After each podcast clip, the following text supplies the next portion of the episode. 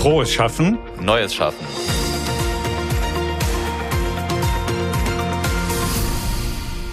Es gibt wohl wenig Unternehmen in Deutschland, zu dem jeder eine Meinung hat und das so gerne als Smalltalk-Thema dient wie die Deutsche Bahn. Aber neben der großen Transformation und den Herausforderungen rund um den Personen- und Güterverkehr gibt es da ja noch über 300.000 Menschen, die für den DB-Konzern arbeiten. Was sind hier die größten Herausforderungen? Wie schafft man bei so vielen Menschen ein Zusammenhörigkeitsgefühl? Darüber sprechen wir heute mit dem Mann, der es wissen muss, dem Personalverstand der Deutschen Bahn. Herzlich willkommen, Martin Seider. Ja, vielen Dank auch von meiner Seite. Ein herzliches Willkommen, lieber Roman. Ich freue mich sehr, dass wir die Chance haben, miteinander jetzt gleich ins Gespräch zu kommen.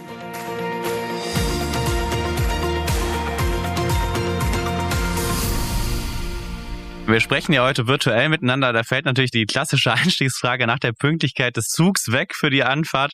Aber das musste ich natürlich trotzdem in den Einstieg einmal mit reinnehmen. Aber wir wollen ein bisschen anders starten. Ich habe es in der Einleitung ja schon mal kurz angesprochen. Du bist jetzt seit knapp fünf Jahren im Vorstand der Bahn und hast durch diesen anspruchsvollen Job natürlich auch einen ja gewissen Öffentlichkeitsfokus und die erste Frage, die mich da total interessiert, ist das was diese Art der Öffentlichkeit, was dir Spaß macht oder ist das eher für dich ein negativer Aspekt?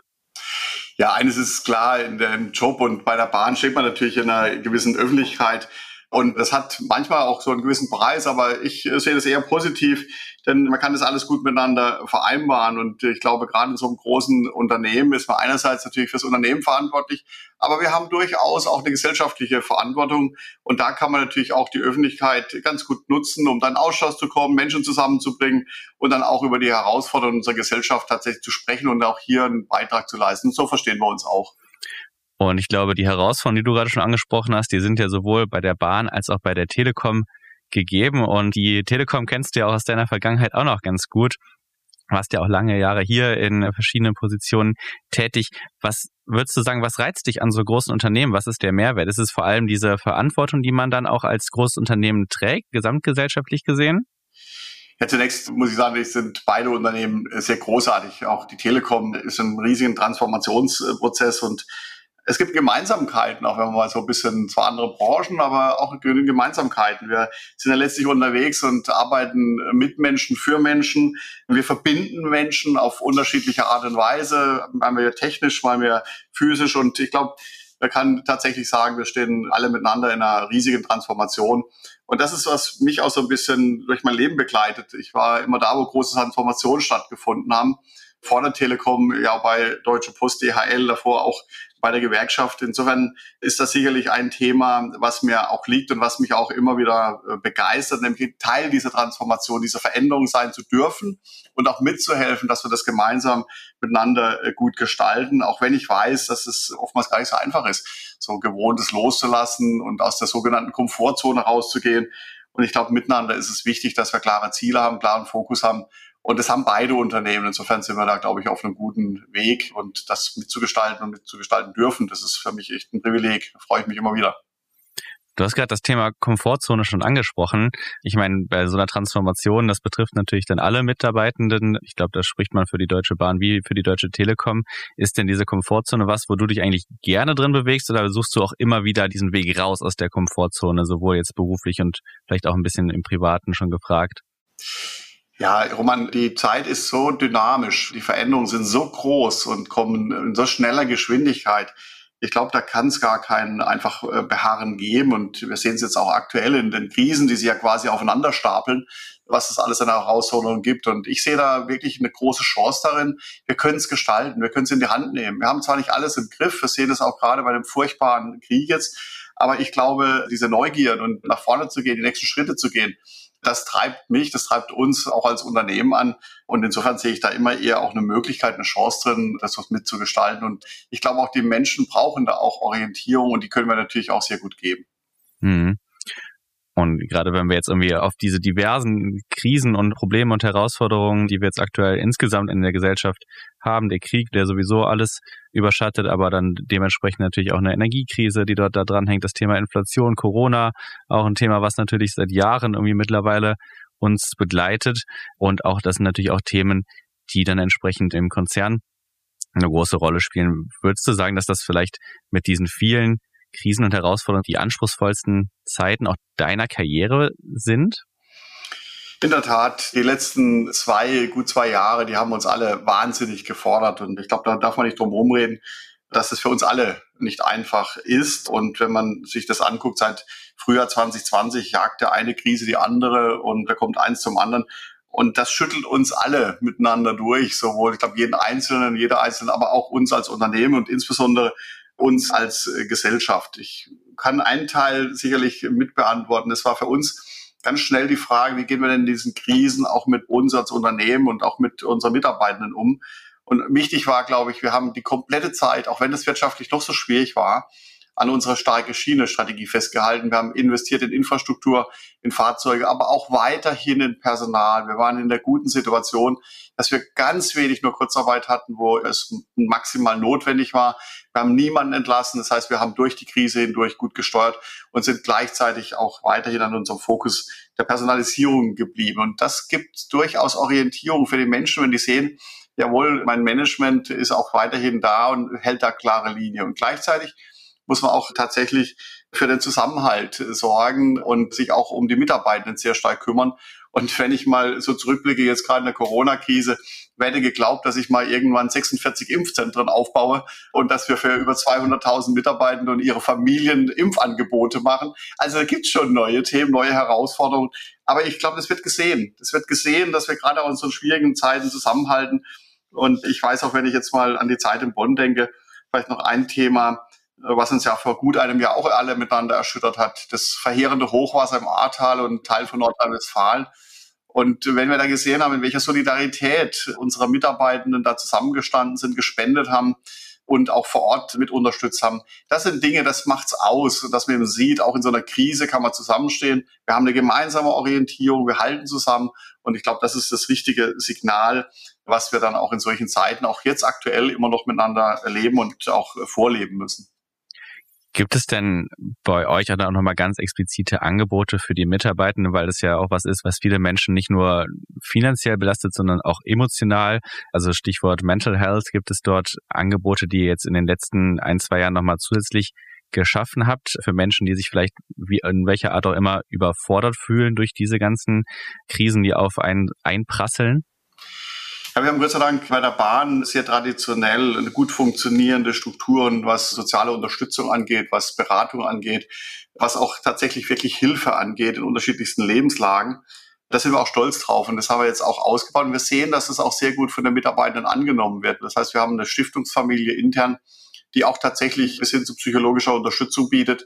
Und das ist wichtig, dass es da auch Möglichkeiten gibt, sich wohin zu wenden, auch anonym irgendwo hinzuwenden um dann dort Unterstützung zu bekommen. Und wir sehen schon, dass die Krise und auch was jetzt aktuell mit dem Krieg passiert, schon ein Katalysator für vieles ist, dass es eben genau darum geht, auch damit besser umzugehen.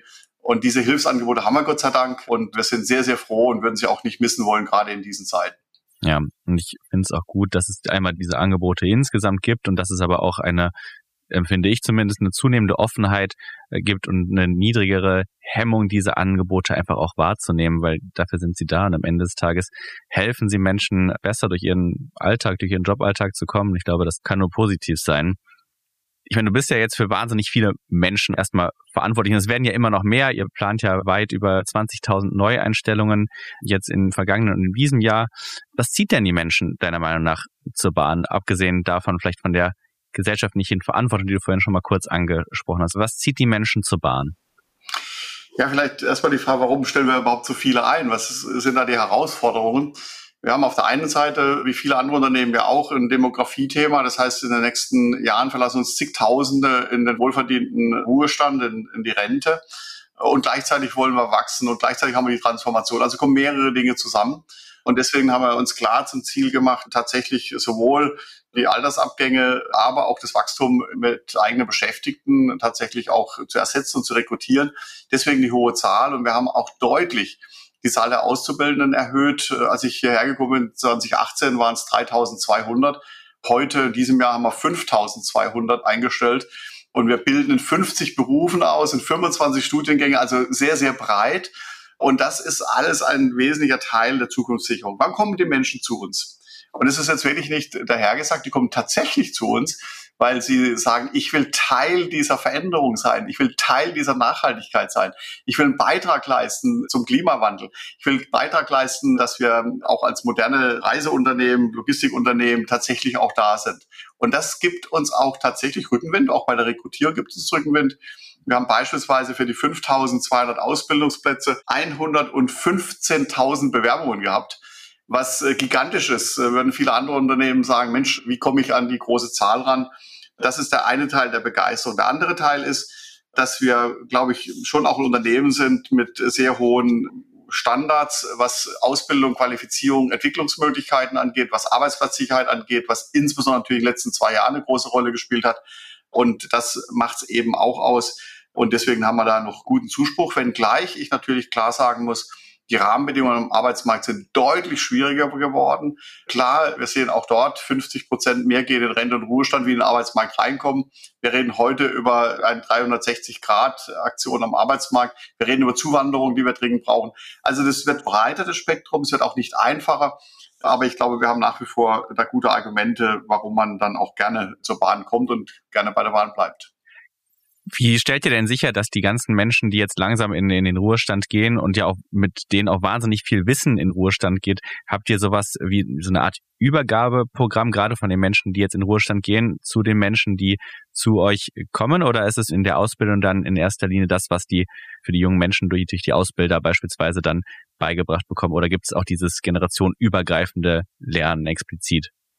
Ja, das ist ein ganz, ganz wichtiger Punkt. Wir müssen ja sehen, traditionell ist es bei der Bahn so, dass äh, viele quasi das ganze Arbeitsleben lang bei uns waren und damit ich dann auch ein wahnsinniges Know-how, ein riesen Know-how dann auch das Unternehmen verlässt. Und da kann man nur sagen, das sind so viele tolle Kolleginnen und Kollegen dabei, 20, 30, 40 bis zu 50 Jahre. Und die zu ersetzen ist gar nicht so einfach. Und das ist genau der Punkt. Wir müssen dieses Wissen weitergeben. Wir müssen aktiv Generationenmanagement machen. Und das machen wir in unterschiedlicher Art und Weise. Beispielsweise kriegen die Neueingestellten bei uns sogenannte Paten zur Verfügung gestellt in der ersten Phase. Das geht dann teilweise ganz um praktische Dinge. Also wo muss ich hingehen, wenn ich das oder jenes suche? Wen muss ich mich wenden? Wie werde ich in Netzwerke mit eingebracht? Also all die praktischen Dinge. Und wir machen es bei technischen Berufen so, dass wir teilweise auch wirklich Tandems bilden und dass wir die beiden Kolleginnen und Kollegen, die jetzt älter sind oder die jung reinkommen, miteinander arbeiten lassen, um eben auch in der Praxis diesen Know-how-Transfer durchzuführen. Weil es gibt bei uns, und das ist ja bei der Telekom ähnlich, hochspezialisierte Tätigkeiten, wo man mehrere Jahre Berufserfahrung sammeln sollte, um das auch vollumfänglich zu machen. Also das sind wir sehr, sehr aktiv. Das ist ein Teil von dem, was wir uns auch vorgenommen haben, nämlich das Thema Diversity, die Vielfalt zu unterstreichen. Und das ist ein Element, nämlich das generationsübergreifende Wissensmanagement und das generationsübergreifende Zusammenarbeiten. Ich greife nochmal kurz das Thema Nachhaltigkeit auf, weil es mich auch persönlich interessiert. Ich war jetzt die letzten zwei, zweieinhalb Jahre auch bei uns im Bereich Corporate Responsibility, äh, habe mich dort um die Kommunikation gekümmert und bin da dementsprechend natürlich dann auch so ein bisschen immer geprägt, sobald die Stichworte Grün und Nachhaltigkeit fallen. Du hast es ja auch gerade schon mal so ein bisschen angerissen. Das Thema Nachhaltigkeit, hat das euch nochmal so einen Push gegeben, um wirklich jetzt als cooler und guter Arbeitgeber nochmal mehr im Fokus zu stehen, gerade bei den jüngeren Menschen und vielleicht daran anknüpfen direkt die Frage, sind es jetzt in erster Linie junge Menschen, die sich begeistern, auch wegen des Nachhaltigkeitsaspekts zu euch kommen? Oder sind es auch Quereinsteiger, die sagen, hey, die Bahn steht für mich irgendwie für eine grünere und nachhaltige Mobilität, deswegen möchte ich die Bahn auch gerne meinen Arbeitgeber nennen? Wir haben das Thema Klimafreundlichkeit schon seit geraumer Zeit auf unserer Agenda. Wir sind ja das klimafreundlichste Verkehrsmittel. Wir fahren im Fernverkehr mit 100 Prozent Ökostrom und das wird mehr und mehr ausgebaut, auch Recyclingangebote, auch wenn man bei uns ins Bordbistro geht, sehr stark vegetarisch, vegane Angebote. Also das geht mehr und mehr auch in unseren Alltag mit ein und das ist auch gut so, wenn wir auch weiter dran arbeiten. Denn eines ist klar, ohne die klimafreundliche Bahn sowohl bei der Beförderung von Personen als auch von Gütertransporten sind die Klimaziele 0,0 zu erreichen. Deswegen ist es klar, dass wir da auch einen großen Beitrag haben. Und in der Tat, das wird nicht nur bei unseren Mitarbeitenden sehr angenommen, sondern auch bei unseren Kundinnen und Kunden. Die sehen das sehr wohl. Und auch wenn man dann sieht, innerdeutsche Flüge, überhaupt nichts gegen unsere Kolleginnen und Kollegen in der Luftfahrt. Aber das sieht man dann halt schon, dass es da auch einen Trend gibt, in unsere Richtung zu kommen. Und wenn ich jetzt mal gucke bei unseren Bewerbenden, die jüngere Generation, die auch durchaus zur Bahn kommt, auch in Bereichen, wo wir uns durchaus schwer getan haben, in der Vergangenheit zu rekrutieren, wenn ich mal als Beispiel Ingenieurbereiche angucke, Da gibt es unheimlich viele junge Leute, die nach dem Studium zu uns kommen wollen, weil sie eben dann wirklich ganz praktisch an Projekten arbeiten, die dazu führen, dass die Bahn moderner wird. Und das ist sicherlich ein Antrieb. Aber das ist ja nicht allein. Wir müssen auch gucken, dass die Rahmenbedingungen passen. Da wäre sicherlich auch mal noch mal drauf zu gucken, wenn wir über die Frage von neuen Arbeitsformen, New Work und so weiter sprechen weil das spielt natürlich auch eine Rolle. Wie passt das eigentlich zu mir und meinem Privatleben, was ich da für Rahmenbedingungen vorfinde? Und die beiden Sachen, die sind neben einer fairen Bezahlung und einer grundsätzlichen Arbeitszeit und Urlaub auch mitentscheidend, ob jemand zu uns kommt. Also es zählt schon mehr wie nur ein Element in der Frage der Attraktivität ich weiß gar nicht, ob ich noch als junger Arbeitnehmer gelte. Ich bin jetzt 30, aber ich glaube, ich würde mich mal aus dem Fenster nehmen. Wenn ich den Telekom-Schnitt nehme, würde ich sagen, wenn der bei der Bahn ähnlich ist, dann würde ich sagen, ja. Womit würdet ihr mich denn locken, was moderne Arbeitsformen und Zusammenarbeitspluspunkte quasi angeht? Ja, vielleicht noch mal kurz zu unserer Altersstruktur. Das ist sich auch ja. total spannend. spannend. Wir haben 500 Berufe. Wir haben eine wahnsinnig hohe Eigenfertigung. Da wird der ein oder andere jetzt ein bisschen die Stirn runzeln das ist als Personalerin, als Personaler, wenn ich das in Anführungsstrichen sagen darf, Fluch und Segen zugleich. Weil das eine ist unendliche Komplexität und das andere ist, wir haben tatsächlich bis zum Rentenalter in unserem Unternehmen verschiedensten Aufgaben, die tatsächlich auch bewältigt werden können. Und bei uns gehen die Kolleginnen und Kollegen in einem Durchschnittsalter von 64,7 in Rente oder Ruhestand. Also kurz vor der gesetzlichen Altersgrenze ist vielen anderen Unternehmen deutlich anders. Also das vielleicht mal zum Spektrum. Äh, jetzt bin ich einer, der sagt, wir dürfen nicht zu sehr, wenn wir über New Work sprechen, über die Büroarbeitsplätze sprechen. Das ist wichtig, klar. Da braucht es auch gewisse Flexibilität, Mobilität. Wir reden über tatsächlich hybrides Arbeiten, über Homeoffice etc. Aber bei uns sind 80 Prozent der Mitarbeitenden, die sind draußen, die sind im Zug, die sind im Bahnhof, die sind im Gleis, die sind bei Kunden, im Schichtdienst. Und die haben natürlich genauso Bedürfnisse wollen genauso Teilhabe haben in Fragen der Arbeitszeit und in Fragen, wie kann ich denn das alles unter einen Hut bringen. Und ich bin da ein klarer Verfechter dafür, es ist im Betrieb mehr möglich, wie wir glauben, auch dort eben diese Teilhabe zu organisieren. Ich will ein Beispiel geben. Wir haben im Fernverkehr, klar, fährt 365 Tage im Jahr, sieben Tage die Woche, Schichtdienst, lange Strecken. Und wir haben da mit Hilfe von zwei Apps Einflussnahme gewährleistet für die Mitarbeiter auf ihre Schichtpläne. Sie können in unserer ersten App, die heißt Meine Zeit, auch nah an Modelle, die es ja auch in der Telekom gibt, da können die Mitarbeitenden Präferenzen eingeben. Also ich möchte eher morgens anfangen, ich möchte eher abends, ich möchte lange Schichten, kurze Schichten, Wochenende und so weiter. Und das geht in die Disposition. Und die Disposition sieht das und kann da, soweit es geht, eben diese Belange, diese Wünsche berücksichtigen. Da haben wir schon eine Trefferquote von 80 Prozent. Und jetzt gibt's dahinter eine zweite App, die heißt Mein Tausch. Die sagt ja im Prinzip schon, was sie für eine Funktion hat. Ja, Wenn es mal so nicht klappt, über die App zu gucken, mit wem kann ich vielleicht tauschen. Und da sind wir jetzt schon bei einem Matching von ungefähr 90 Prozent. Und jetzt ist genau der Punkt erreicht, wo eigentlich alle was davon haben. Das Unternehmen, die Disposition, finde es super, gibt nicht so viel Nachfragen oder auch Kritik. Die Mitarbeitenden sagen, super, meine Wünsche sind berücksichtigt worden und damit steigt Zufriedenheit, damit steigt auch die Bindung zum Unternehmen. Und jetzt soll mal einer sagen, dass irgendwas mit zigtausend Mitarbeitern nicht möglich sein soll. Und das haben wir im Fernverkehr organisiert. Und wir haben genau mit solchen Themen mittlerweile flächendeckend über 250 verschiedene Formen, wo sowas passiert. Zum Teil ist es banal, da guckt das Team auf einen Dienstplanentwurf und schiebt schon vorher hin und her, bevor das dann zum Betriebsrat und ans schwarze Brett geht. Auch da kann man das miteinander machen und da hat es noch einen zweiten Aspekt. Das hat auch einen hohen Gerechtigkeitswert im Team, wenn das gemeinsam angeguckt wird, weil da wird mit Sicherheit guter Ausgleich geschaffen zwischen den einzelnen Wünschen und so kommt keiner zu kurz. Also mein Credo ist an der Stelle, es gibt mehr Möglichkeiten, auch im betrieblichen Bereich, Teilhabe Wirklichkeit werden zu lassen und nicht nur in dem klassischen Bürobereich. Und deswegen müssen wir auch da deutlich dran arbeiten. Und das ist ein Thema auf deine Frage. Was begeistert denn auch Mitarbeiter zu uns zu kommen, bei uns zu bleiben? Immer auch solche Elemente. Und da werden wir mehr machen und immer weiter. Da sind wir nicht am Ende. Da muss man auch wieder neue Ideen entwickeln. Aber da geht mehr, als manch einer glaubt. Finde ich total spannend. Also gerade auch bei mir persönlich, ich habe viele Freunde und Bekannte, die auch im Schichtdienst arbeiten. Und den muss ich tatsächlich nachher direkt mal nachfragen, ob die auch diese Tools haben oder ob es da irgendwie ganz klassisch sich noch mit eintragen und dann kriegt man am Ende irgendwie die Katze im Sack quasi und muss sich dann damit arrangieren. Ist es denn, wenn wir jetzt auch nochmal auf das, speziell auf das Thema Corona gucken, weil das war, du hast auch gerade schon mal kurz so ein bisschen angerissen, so wie bei der Telekom auch. Wir haben natürlich Menschen, die ihre Jobs ohne weiteres im Homeoffice erledigen können. Und dann haben wir genug Menschen, sei es jetzt unsere TechnikerInnen oder bei euch natürlich auch viele LokführerInnen, SchaffnerInnen etc., bei denen es logischerweise nicht geht. Ist das, während jetzt auch vielleicht wegen dieser Peak-Corona-Phase und wer weiß, was uns alles noch mit diesem Thema erwartet, ist das trotzdem so ein Thema, wo es irgendwie Differenzen oder Neid vielleicht auch gab auf die KollegInnen, die ohne weiteres sich mit dem Laptop aufs Sofa setzen konnten oder an den Schreibtisch zu Hause? Also zunächst, wenn man die erste Phase in 2020 anguckt, haben wir ja eines gemacht. Wir haben die Mobilität in Deutschland auch unter schwierigsten Bedingungen aufrechterhalten. Und da gilt nach wie vor und immer noch mein Respekt und mein großer, großer Dank an die Mitarbeitenden, die das gemacht haben. Die nämlich draußen waren und wirklich dafür gesorgt haben, dass Deutschland mobil bleibt.